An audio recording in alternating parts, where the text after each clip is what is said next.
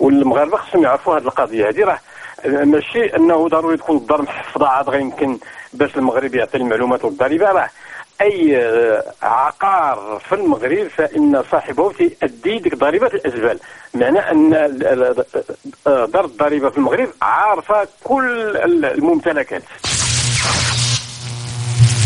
أما اللي متعلق بالعقار فهي كاينة مجموعة ديال تسعود ديال الأسئلة. الأسئلة اولا شنو هو نوع ديال العقار؟ وش من وشنو هو الهدف؟ ديك العقار من واش؟ عقار الكراء ولا التجارة ولا هذه ولا السكن. اش من تاريخ؟ التاريخ خصو يتحدد ان اليوم والشهر والسنة اللي تم فيه امتلاك هذا العقار هذايا. شكون شكون هذايا اللي يمتلك هذا العقار؟ واش هو ولا ولادو ولا مرتو؟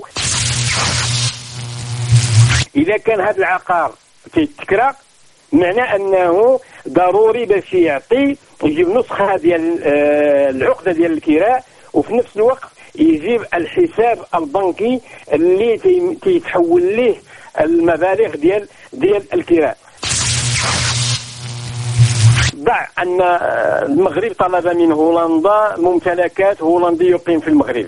لا أظن أن هولندا ستعطيه هذا الجرد ديال الممتلكات. الآن يظهر أن المسؤولين الذين اللي تيجيو يزوروا هولندا ولا اللي تيجيو يتفاوضوا مع هولندا ما تيجيوش يتفاوضوا من موقع قوة ما تيشاركوش معهم المجتمع المدني.